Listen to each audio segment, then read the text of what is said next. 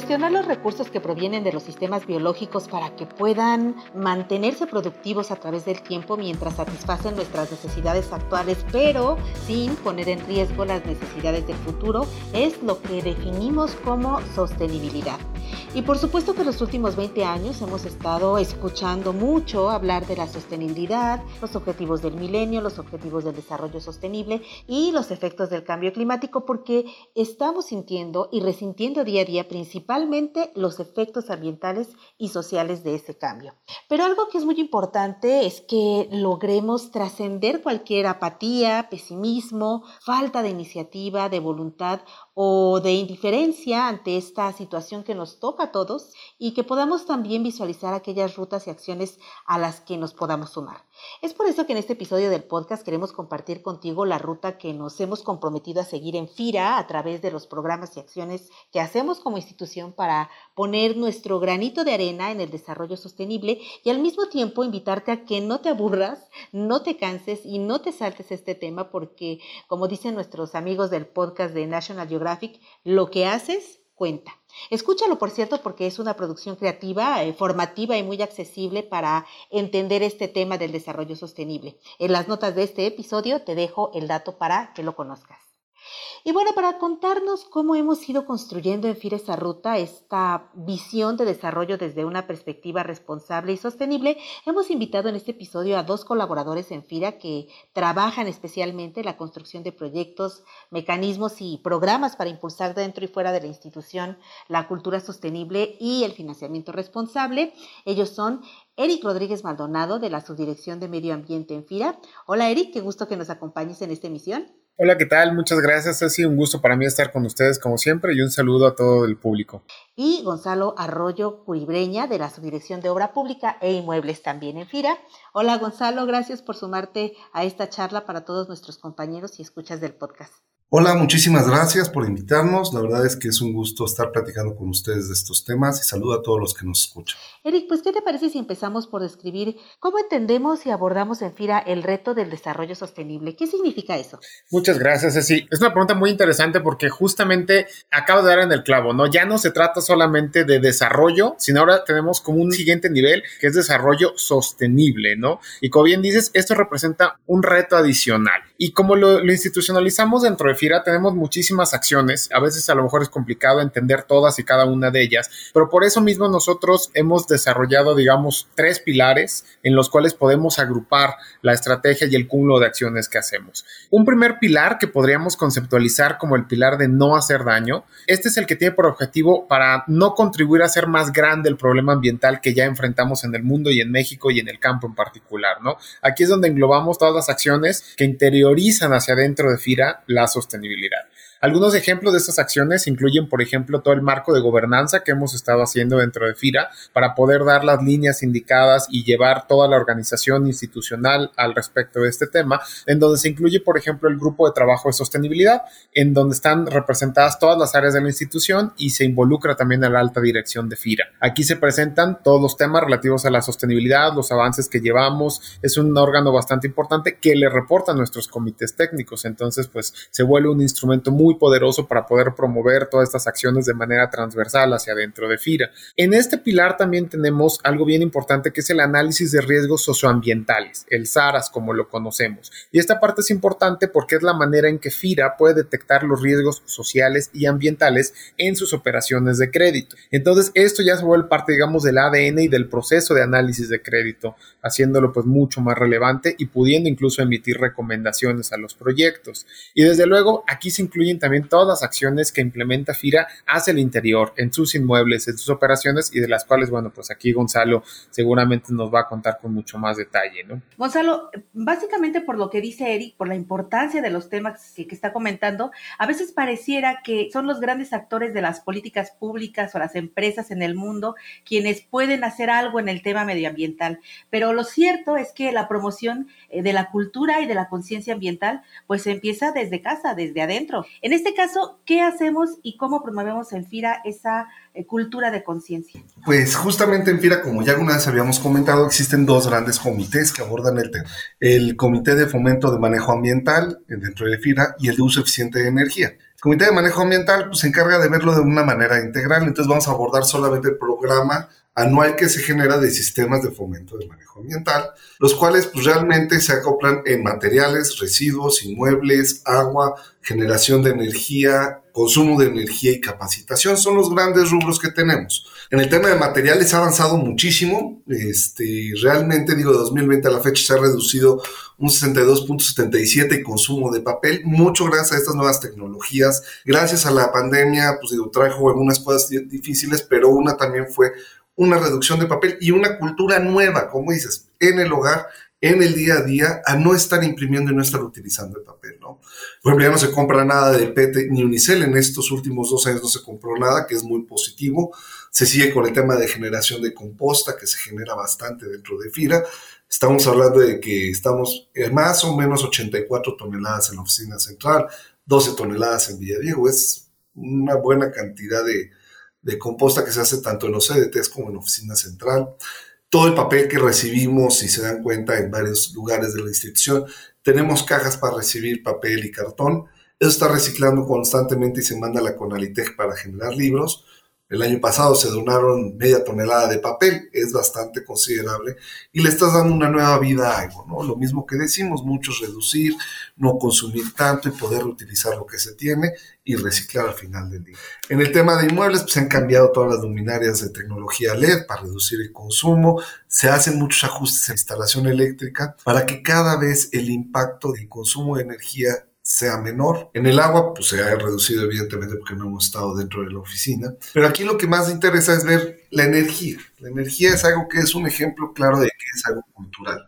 FIRA se ha caracterizado desde hace bastante tiempo en haberse apegado al sistema de la CONUE y hemos generado una cultura al interior en la que todo el mundo está comprometido con el apagar luminarias, el uso eficiente de la energía, no dejar prendidas las computadoras innecesariamente. Y actualmente, por ejemplo, se logró un ahorro del 8.25 contra la meta de ahorro de los edificios administrativos, que ya es algo considerable porque la meta era bastante ambiciosa ya era algo que estaba considerando años de pandemia con el consumo anterior, un promedio, lo que generaba ahí un consumo complicado porque estábamos ya trabajando en una parte donde ya no estamos normal, pero tampoco estamos en pandemia, entonces el reto es difícil. De hecho, a nivel global no se logró, se logró tener un consumo de 3% arriba de la meta, pero esto es por los CDTs, regresaron al 100%, empezaron a trabajar más y toda la actividad productiva nos genera un consumo de energía que pues es un poquito más difícil de andar controlando. En el consumo de energía de combustibles también eh,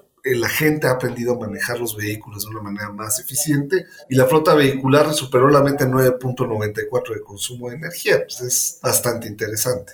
Ahora en FIRA no nada más estamos intentando la parte de, de, uso eficiente de energía o de manejo ambiental, sino también estamos en la parte de generación de energía y eso ayuda un poco a compensar todavía más el impacto ambiental que tenemos. En total, todos nuestros sistemas fotovoltaicos generaron 887 megawatts. Es un mundo de energía. Estás hablando de que más o menos equivaldría a 630 toneladas de CO2 que no fueron emitidas gracias a la generación de energía. Digo, son 302 hectáreas de bosque, más o menos la, el parámetro que ocupan a veces para compensarlo.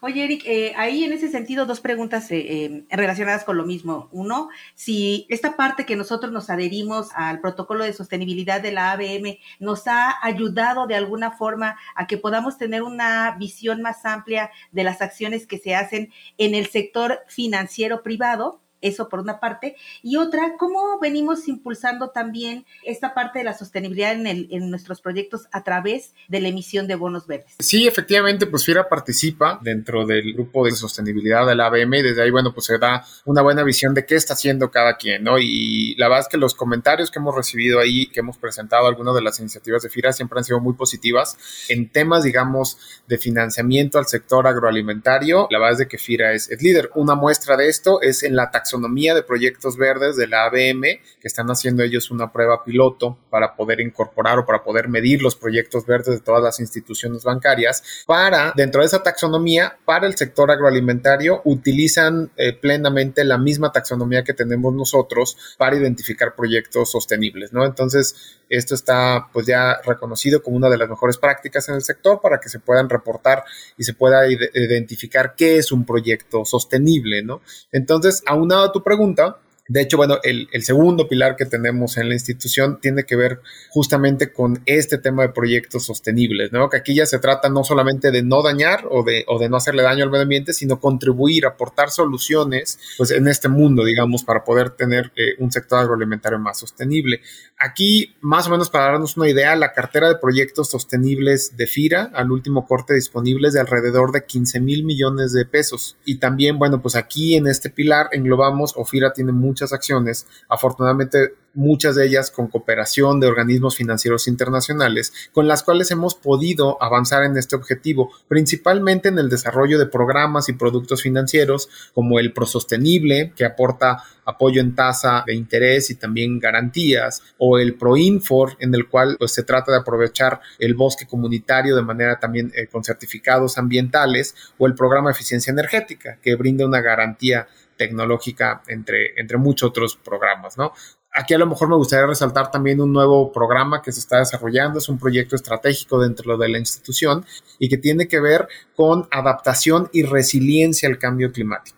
El reto que nos va a proponer o que ya está aquí, digamos, mediante el cambio climático, es que las condiciones del clima van a cambiar sin importar si mañana eh, dejamos de emitir ningún gas de efecto invernadero, las condiciones van a cambiar. De aquí a 2050 eh, se espera pues que vaya a haber mayor temperatura, menos precipitaciones, etcétera. Esto lo ha comprobado el panel de las Naciones Unidas para el cambio climático y por eso es que es tan importante el cómo podemos adaptarnos, cómo podemos adaptar la producción a estas nuevas condiciones del clima. Y para ello es que FIRA está desarrollando una manera en que podamos promover este tipo de acciones y de actividades para hacer un sector más resiliente al cambio climático, ¿no? Y en la última parte de tu pregunta, y sería el tercer pilar, que es la difusión, ¿no? Esta es la parte de involucrar. Entonces, dentro de esta estrategia que tiene FIRA para involucrar a otros actores, desde luego no estamos solos en este sector, no estamos solos en todo este entorno y en todos los esfuerzos que estamos haciendo por, por combatir el cambio climático y por mejorar el medio ambiente. Entonces, en ese último pilar es donde tenemos la estrategia de bonos temáticos, de bonos verdes en particular, ¿no? Y aquí de lo que se trata es de involucrar a ese sector inversionista en que se canalicen los recursos a proyectos con un impacto positivo al medio ambiente, ¿no? Aquí es donde se incluye también eh, pues toda una parte de cómo podemos verificar o hacer estimaciones también de cómo se está contribuyendo en cada uno de esos proyectos a mejorar el medio ambiente, ¿no? De alguna manera tener estos indicadores de ahorro de agua, de ahorro de gases de efecto invernadero, de generación de energía renovable, entre otros, para ver cómo es que esos proyectos ayudan a mejorar el medio ambiente y difundirlo. Es bien importante que podamos difundir porque es la manera en que también involucramos a otras organizaciones y para eso, bueno, pues también FIRA tiene ya una larga tradición de emitir sus memorias de sostenibilidad y desde luego pues de difundir a través del portal ASG eh, que tenemos hoy por día en la institución. Y coincidimos en que la, divulgación, la difusión es parte fundamental y para ello trabajamos en ampliar los horizontes también en este podcast.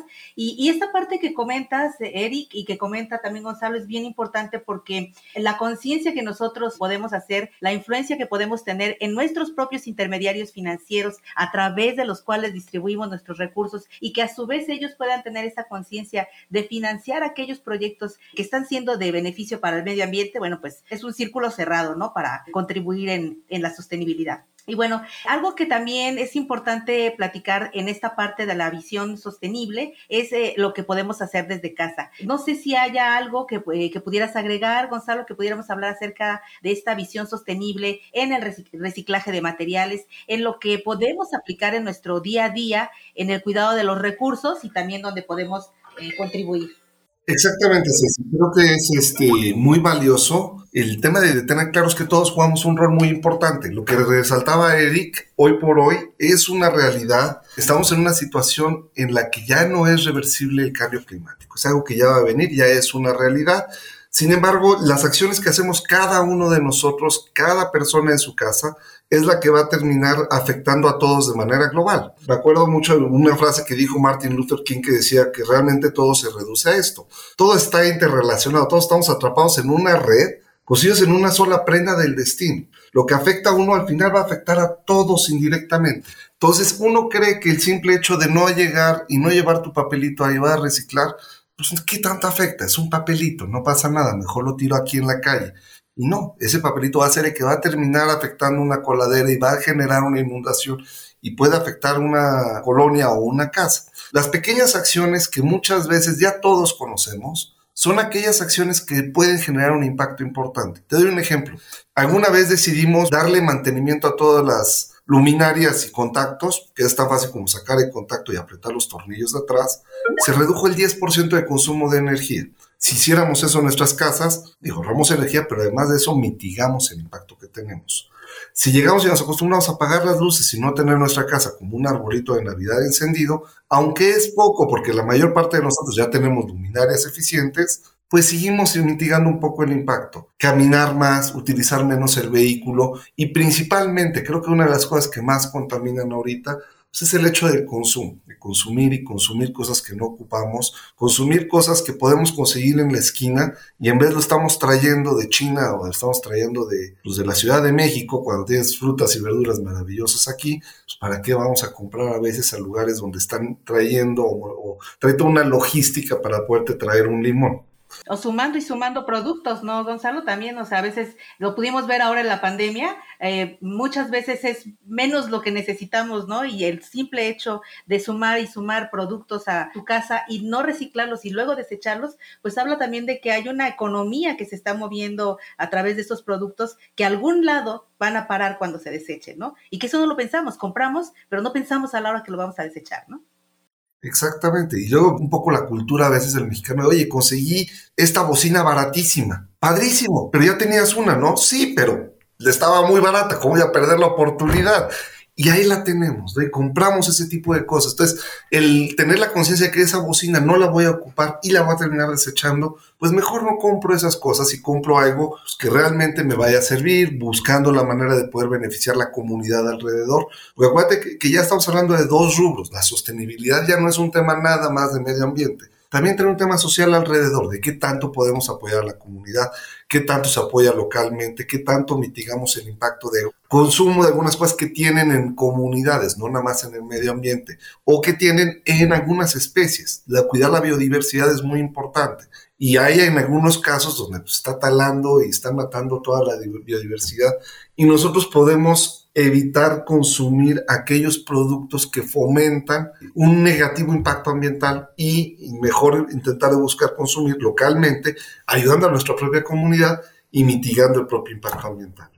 Y sí, bueno, una parte en la que nos hace mucha falta concientización es en la comprensión de la famosa huella ambiental, es decir, responsabilizarnos sobre el impacto de nuestras acciones, tener presente la importancia del consumo local, de todas las emisiones que genera el traslado de alimentos de un lugar a otro, de todo lo que genera destinar más suelo y más cultivos para la alimentación de ganado, las emisiones que provocan los rumiantes. Y bueno, es todo un tema del que se requiere tener información veraz, eh, conciencia, cambio de hábitos etcétera. En fin, algo más que sería importante comentar, Eric Gonzalo, con respecto a la ruta que nos hemos planteado para seguir impulsando estrategias sostenibles en FIRA. Yo, yo, no me gustaría agregar algo y es algo que a mí me da mucho gusto y es que cuando hablábamos de estos temas, no sé, tal vez no hace tanto, hace 10 años. Primera, pues todo el mundo nos estaba advirtiendo, ¿no? Va a venir, este, ya tenemos un problema, hay que evitarlo. Y bueno, bien o mal, se, se inició, tal vez no al ritmo que hubiéramos deseado. Hoy, como bien lo estamos recalcando, la sostenibilidad ya es una imperativa y es algo que las instituciones, no solamente FIRA, están, están abordando de una manera muy seria. Y en particular me da mucho gusto ver cómo a lo largo de este tiempo esto se ha vuelto realmente eh, parte del ADN de, de FIRA en particular y cómo ya no es un solo esfuerzo de una sola área o de unas cuantas personas, sino realmente ya estamos viendo dentro de FIRA y en muchas instituciones que el tema, pues cada vez es más activo, las iniciativas que se difundan y se originen de diversas áreas. Y esto es fabuloso, ¿no? Digo, la verdad es que para que esto tenga un sentido y tenga un impacto verdadero, pues tenemos que involucrar en todas nuestras actividades, sean las que sean, sea un esfuerzo pequeño, grande, mediano, lo que sea, todos tenemos la oportunidad de impactar positivamente en la sostenibilidad y creo que eso ha sido de las grandes ganancias que hemos visto en los últimos años. Finalmente, yo quisiera redondear un poco el tema con Eric, ¿no? Esta acción que están haciendo ustedes de este podcast, serie de proceso de difusión de sostenibilidad que están haciendo es muy importante. Es muy importante y es invitar a todos a escuchar este podcast y escuchar los otros que se han hablado sobre este tema, Y los invito una vez más a que puedan tomar el curso de una visión sostenible para un mundo mejor, que ahí vienen actividades muy claras y muy específicas que pueden ser en el día a día, en la oficina y en casa, y finalmente, las memorias de sostenibilidad, el portal de ESG, todo lo que estamos haciendo alrededor de, sostenibilidad de Pira, que lo visiten, que lo lean, que se involucren, porque realmente, aunque a veces lo ven un poco ajeno, pues no. Esos son los ejemplos. Ahí es donde viene lo que se está haciendo. Ahí es donde podemos ver qué podemos hacer en nuestra casa y qué podemos invitar a otros a que la difusión del tema de sostenibilidad, la capacitación del tema de sostenibilidad, es lo que puede lograr un mayor impacto, porque al final las pequeñas acciones de cada uno de los individuos es lo que va a lograr el impacto. toda la información que le dan los científicos y todo, pues solamente es información. Lo que hacemos cada quien en el día a día es lo que va a poder ayudar al cambio climático y poder mitigar el impacto del calentamiento global. Y bueno, antes de agradecerles a los dos eh, su presencia en este podcast, es importante que sepas que en las notas del episodio vamos a dejar eh, alguna información, eh, sobre todo con lo que comentaba Gonzalo, que consultes nuestras eh, memorias de sostenibilidad, porque se vuelve como, como un benchmark, decimos, ¿no? Como una parte que si tú no la sabes o en tu institución no la saben, tú las puedes copiar, las puedes ver. En FIRA siempre hay profesionales que están dispuestos a decirte cómo lo hicimos. El conocimiento es para compartirse, no para guardarse. Y lo que comentaba Gonzalo acerca de la parte de la capacitación, es una capacitación que tenemos nosotros para conocer eh, de, medio ambiente dentro de la institución, pero hay muchísimas, hay muchísimas en, en diferentes sitios eh, te voy a compartir algunas en este, en los vínculos de este episodio para que tú también puedas acceder. Y pues sobre todo invitarte, invitarte a que colabores con nosotros en este esfuerzo de difusión para que todos tengamos esa conciencia amplia de lo que sí podemos hacer ahorita y bueno, pues eh, no vivir arrepentidos finalmente de lo que no pudimos contribuir. Gonzalo, muchísimas gracias por tu participación aquí en el podcast de FIRA. Muchas gracias a ti, Ceci. Eric, muchísimas gracias por sumarte a esta conversación y bueno, pues seguimos pendientes de difundir todos los programas de FIRA que como bien dices están enfocados a que productores y empresas conozcan cómo pueden mejorar sus proyectos y eficientarlos. Muchas gracias, sí, pues con todo gusto, ahí está la información, como bien decías, eh, y bueno, pues para, para todo el que esté interesado, pues FIRA siempre es una institución que está abierta a difundir y a compartir los avances que hemos tenido, entonces, pues más que invitados y será un gusto eh, recibir cualquier también pregunta o duda que, que tengan, ¿no? Y a ti que nos escuchas, te invitamos a que nos envíes tus comentarios y sugerencias a la cuenta de correo carista, junto suena carista, arroba. También lo puedes hacer a través de la cuenta de correo enlace arroba. Me despido de ustedes deseándoles una excelente semana de trabajo, al igual que mi compañero Axel Escudia que nos acompaña siempre en la producción de cada episodio. Hasta la próxima emisión.